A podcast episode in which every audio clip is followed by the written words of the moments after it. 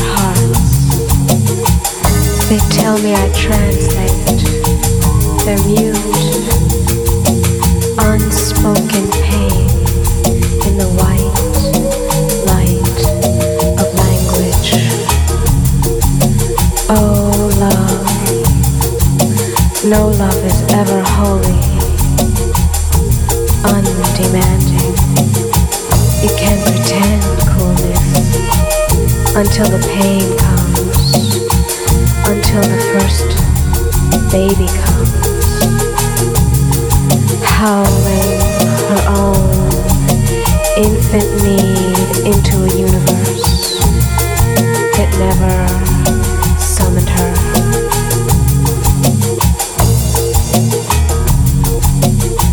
The love you seek cannot be found.